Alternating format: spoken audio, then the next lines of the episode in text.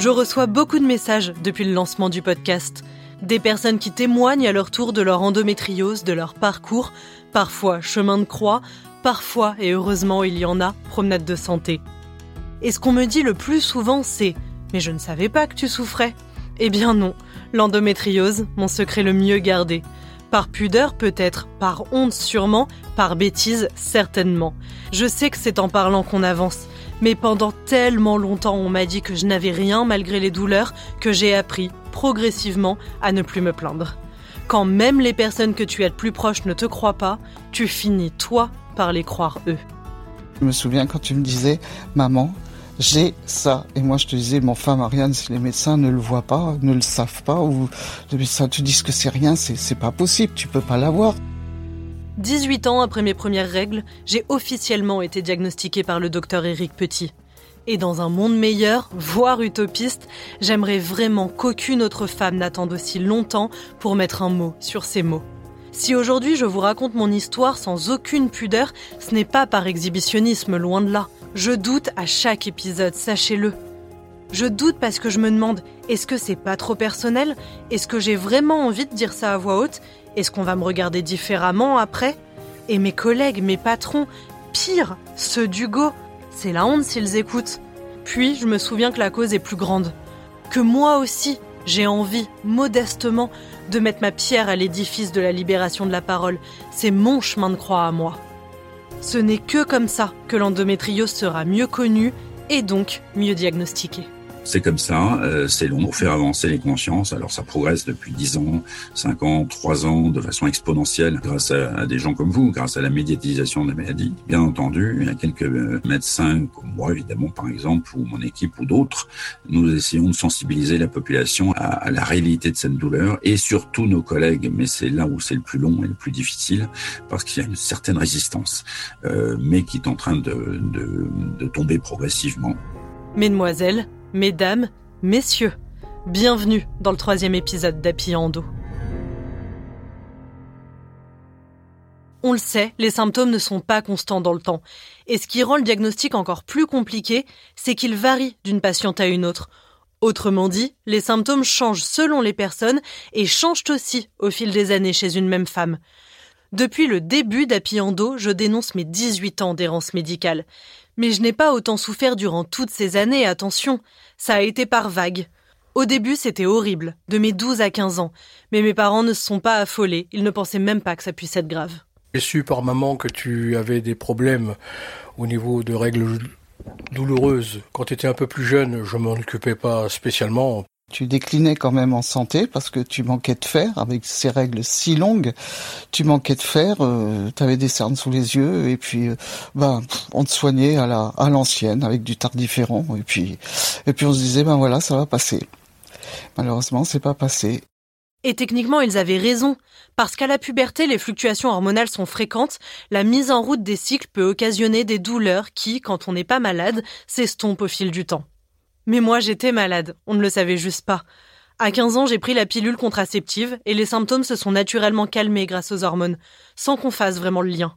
Ensuite, en 2010, après une rupture, j'ai arrêté la pilule pendant quelques mois. J'avais 20 ans. Et là, le cauchemar a réellement commencé. Même si je l'ai rapidement reprise, c'était trop tard. Les règles, l'ovulation, les rapports sexuels la fatigue permanente à m'endormir en toutes circonstances, les ballonnements, les intolérances alimentaires, les cystites à répétition. Si vous avez écouté l'épisode 2, vous avez appris comme moi qu'en fait ce n'était pas des cystites, que ce n'était pas non plus le syndrome de l'intestin irritable. C'est facile, une fois qu'on connaît l'endométriose, ses symptômes, ses conséquences, de soupçonner qu'on souffre de cette maladie. Le problème, c'est qu'on ne connaît pas l'endométriose. Et même si on en parle de plus en plus, il y a encore une telle ignorance autour de cette maladie de la part de la société, mais aussi de la part du corps médical. Vous saviez que l'endométriose est officiellement entrée dans le programme de second cycle des études de médecine en France par un arrêté du 10 septembre 2020 2020 Il y a de quoi s'étonner quand même, s'énerver même. Notre médecin de famille disait bon bah Marianne, c'est normal d'avoir mal, c'est dans ta tête aussi souvent malheureusement, c'était dans ta tête. Euh, je me souviens que tu avais vu plein plein plein de gynécos différents et que aucun, aucun vraiment n'avait diagnostiqué euh, quelque chose de grave en fait. Donc, euh, bah, c'est terrible pour, bah, pour vous, pour toutes celles qui ont ça, parce que ce sont des douleurs atroces. Non, a priori, si on doit aller voir 15 médecins différents pour savoir qu'on a de l'endométriose, a priori, c'est pas très bien pris en charge, non. On a entendu plein de témoignages, que ce soit sur les réseaux sociaux ou d'amis qui nous disent que ça fait des années qu'ils se battent, qu'ils ont mal. Bah toi, t'en as bavé notamment. Et vous vous souvenez de l'anecdote de l'hôpital le soir de la fête de la musique que je vous racontais dans l'épisode précédent? Eh bien, sans que je lui dise que j'allais en parler dans le podcast, ma maman s'en est souvenue aussi. Je me souviens des fois où tu partais aux urgences parce que tu hurlais de douleur et que même les médecins aux urgences te disaient mais arrêtez madame, arrêtez, euh, c'est pas la peine de crier comme ça, c'est pas grave. Là on s'est dit mais mon Dieu qu'est-ce que ça peut être? Parce que on ne connaissait pas l'endométriose, on n'en en parlait pas. Et puis on ne lisait rien là-dessus parce que pour nous c'était c'était une maladie qui n'existait pas à la limite. L'indifférence de la part de la société est peut-être plus facilement compréhensible. Sans communication, c'est plus difficile de connaître la maladie, encore plus si on n'est pas directement concerné. Je suis persuadé que beaucoup beaucoup de gens ne te comprennent pas. Je pense que c'est un fait et à juste titre d'ailleurs. Quand on ne connaît pas une douleur, qu'on ne l'a jamais vécue, on a beaucoup de mal à se projeter. C'est aussi pour ça qu'on a peut-être plus d'empathie de manière générale euh, vis-à-vis des, euh, des pathologies qui sont visibles, parce qu'on peut se projeter, on peut réussir à s'en faire une idée, ce qui n'est pas le cas avec des maladies chroniques qu'on ne voit qu'on ne voit pas. Mais même quand on est concerné, il y a encore tant de travail. Pour réaliser ce podcast, j'ai discuté avec mon ami Alex. Sa femme Sophie souffrait elle aussi d'endométriose, et je voulais savoir ce qu'il comprenait, lui, de la maladie, en tant qu'homme, en tant que mari, et sans surprise, comme tout le monde, il est plutôt perdu. Quand quelqu'un dit j'ai l'endométriose, bon bah t'en déduis euh, qu'il y a peut-être un risque justement pour les grossesses, qu'il y a sûrement des douleurs, etc. Enfin moi c'est comme ça que je le comprends, mais euh, en fait ça veut pas dire grand-chose vu que les symptômes sont vachement différents suivant les personnes. Donc je pense qu'on a encore beaucoup de travail d'explication pour euh, que on va dire le grand public et sûrement les hommes en sachent un peu plus là-dessus.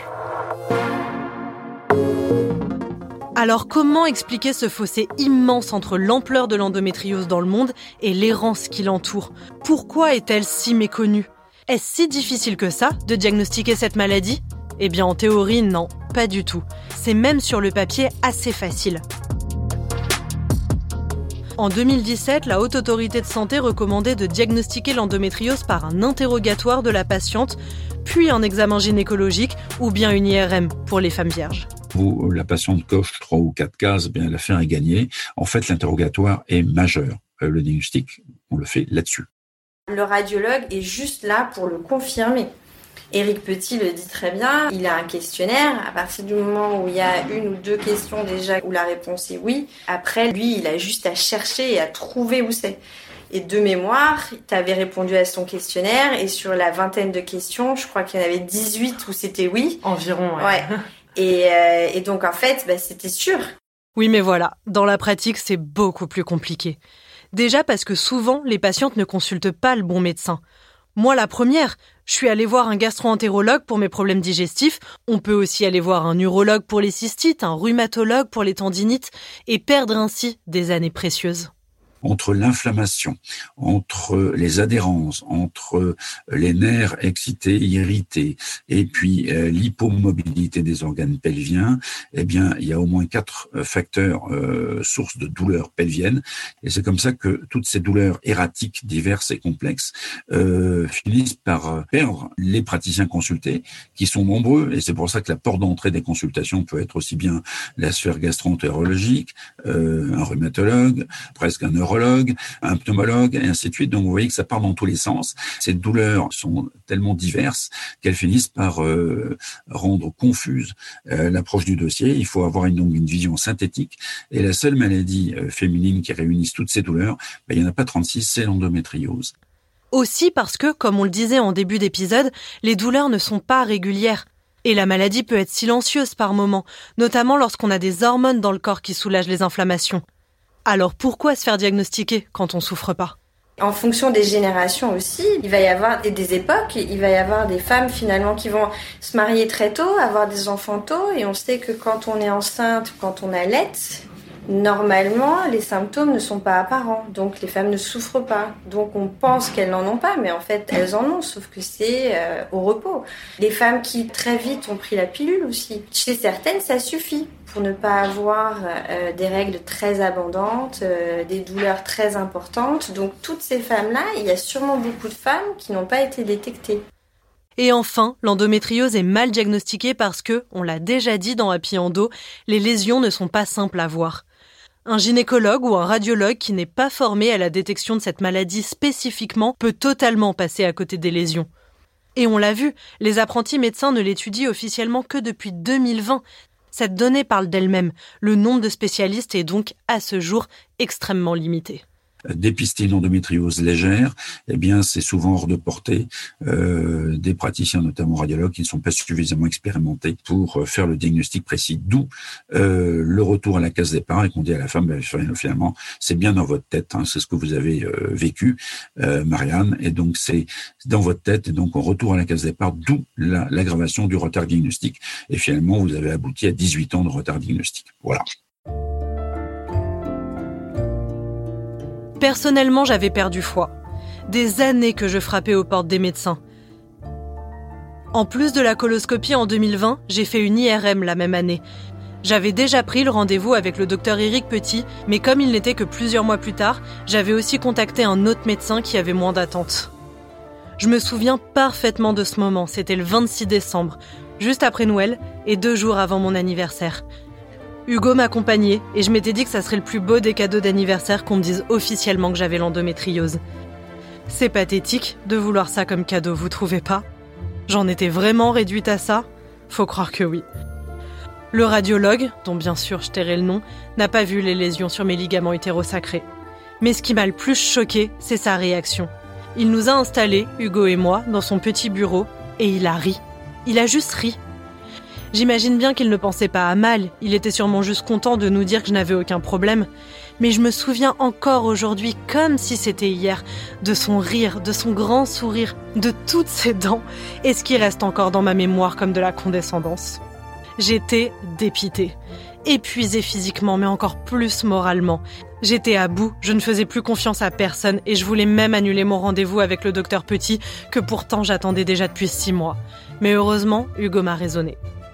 C'est moi le premier qui te disait qu'il fallait aller voir un médecin. Euh, à l'époque, tu avais quand même beaucoup de mal aussi avec certains médecins parce que beaucoup ne réussissaient pas à poser un diagnostic dessus. Beaucoup ne comprenaient pas euh, forcément euh, ces douleurs-là. Ce sont des douleurs qui étaient tellement diffuses et tellement différentes que venir voir un médecin en disant bah voilà j'ai j'ai mal au ventre, le premier lien qui se fait sera pas forcément et à juste titre d'ailleurs avec l'endométriose. Je n'ai donc pas annulé le rendez-vous. Il était deux mois et demi plus tard, le 13 mars 2020. Je sais pas si vous croyez au signe de l'univers, moi pas spécialement, mais là, je me dis qu'il était vraiment de mon côté l'univers. C'était un vendredi, il n'y avait pas de créneau les samedis et les dimanches, et ensuite, tous les rendez-vous à partir du lundi ont été annulés dans cet hôpital à cause du Covid. Partout sur le territoire français, seuls doivent demeurer les trajets nécessaires. Nous sommes en guerre. Car le lendemain, le mardi 17 mars 2020, la France décrétait son premier confinement national. J'ai donc eu un des derniers rendez-vous après neuf mois d'attente. Et là, en vous parlant, eh ben, je peux pas m'empêcher de penser à toutes ces personnes qui aussi avaient pris rendez-vous neuf mois avant, mais qui avaient un rendez-vous un peu plus tard dans la semaine. Et j'espère du fond du cœur qu'elles ont depuis été diagnostiquées. Ce 13 mars 2020, donc, le docteur Petit a fait ce qu'on appelle une échographie endovaginale, c'est-à-dire qu'il est venu explorer mon utérus et mes ovaires avec une sonde placée dans mon vagin. C'est une technique de diagnostic qu'on réalise, je le répète, uniquement sur les femmes qui ne sont plus vierges. Et tout de suite, il a trouvé les lésions. Il m'a expliqué ce qu'il voyait, que mon endométriose était euh, située sur mes ligaments utérosacrés, et il m'a proposé de prendre rendez-vous avec le docteur Marie Secarelli, médecin généraliste spécialisé dans le suivi de la maladie. C'est comme ça que j'ai enfin compris pourquoi, dans mon cas précis, le diagnostic avait pris autant de temps. Dans votre cas, euh, comme les lésions sont, plutôt superficielles, dans des endroits classiques où on trouve l'endométriose, mais euh, sur les ligaments, dans le cul-de-sac, mais c'est des, petites lésions euh, de tissu dans le tissu en fait. Ça ne crée pas de gros nodules, ça ne crée pas de gros kystes. Il faut être très entraîné pour voir ça. Donc un radiologue qui n'a pas du tout été formé ou qu'on a qui a très peu vu ça au cours de sa vie de radiologue, bah, il ne va, pas les voir en fait. C'est très difficile à voir. Alors aujourd'hui, euh, ce qui évolue aussi, c'est la technologie. Les échographies sont de plus en plus euh, précises. il y a les IRM qui sont de plus en plus accessibles aussi. Euh, ça permet quand même de d'affiner le diagnostic et les, images. Euh, mais, euh, mais c'est vrai que voilà, quelqu'un qui n'a pas l'habitude de, de, voir ce genre de lésions, il passera complètement à côté. C'est dur à entendre. Des lésions trop superficielles pour être détectées facilement. Vous vous souvenez dans l'épisode précédent quand on disait qu'il n'y avait pas de corrélation entre l'étendue des lésions et l'intensité des douleurs? Eh bien, on y est. C'est difficile à croire que des lésions si petites puissent faire souffrir autant. Et pourtant, bienvenue dans le monde complexe et paradoxal de l'endométriose. À l'annonce de mon diagnostic, j'ai pleuré, mais j'ai pleuré de joie des larmes de soulagement, de toute la pression qui retombe. Enfin, on avait posé un mot sur mes mots. Enfin, j'allais pouvoir arrêter de chercher et me consacrer sur l'après. J'allais pouvoir dire que je n'étais pas une menteuse, que j'avais raison, qu'il y avait vraiment un problème avec mon corps. J'allais pouvoir crier que je n'étais pas folle. Pleurer à l'annonce d'une maladie, vous trouvez ça étrange, vous? Aussi étrange que vouloir un diagnostic positif en cadeau d'anniversaire? Bah, je suis d'accord. Mais pleurer à l'annonce de cette maladie, apparemment, ce n'est pas si rare que ça. C'est très fréquent il y a une forte émotion libérée parce que quand on est en errance diagnostique depuis des années et que enfin quelqu'un vous écoute et prend en compte vos symptômes, effectivement, ce sont des, larmes de joie. Ça libère une émotion forte, ça déculpabilise parce que les femmes sont enfermées, isolées et culpabilisées hein, d'être euh, donc euh, d'être considérées comme des cinglés, euh, de perturber la vie des autres en faisant presque exprès. Voilà. Enfin bref, c'est dramatique. Donc quand on est validé dans l'organicité de sa maladie, on n'est plus responsable de ça. On sort de culpabilité. Ça, c'est majeur.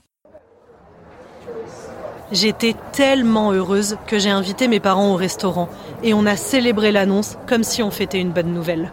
Pour toi, c'était une espèce de petite renaissance euh, intérieure, viscérale. Tout le monde qui, qui te voyait, qui t'entourait, qui te connaissait, euh, voyait que tu étais la plus heureuse des, femmes, alors qu'en fait on était au, pied du mur à ce moment-là.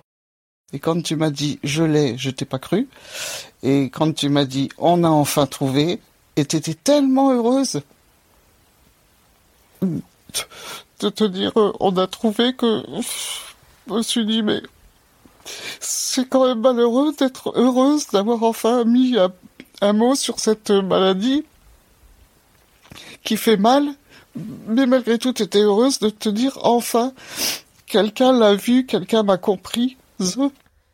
Fêter la bonne nouvelle d'avoir une maladie. On en arrive là quand ça fait des années qu'on est dans le flou total.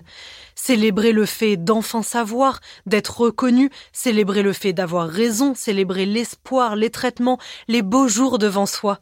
Célébrer le fait que ce soit une maladie qui ne tue pas et que les lésions, dans mon cas, ne soient pas placées dans les trompes ou dans les ovaires. Célébrer un éventuel futur bébé même, malgré la maladie, et célébrer cette revanche sur tant d'années d'errance.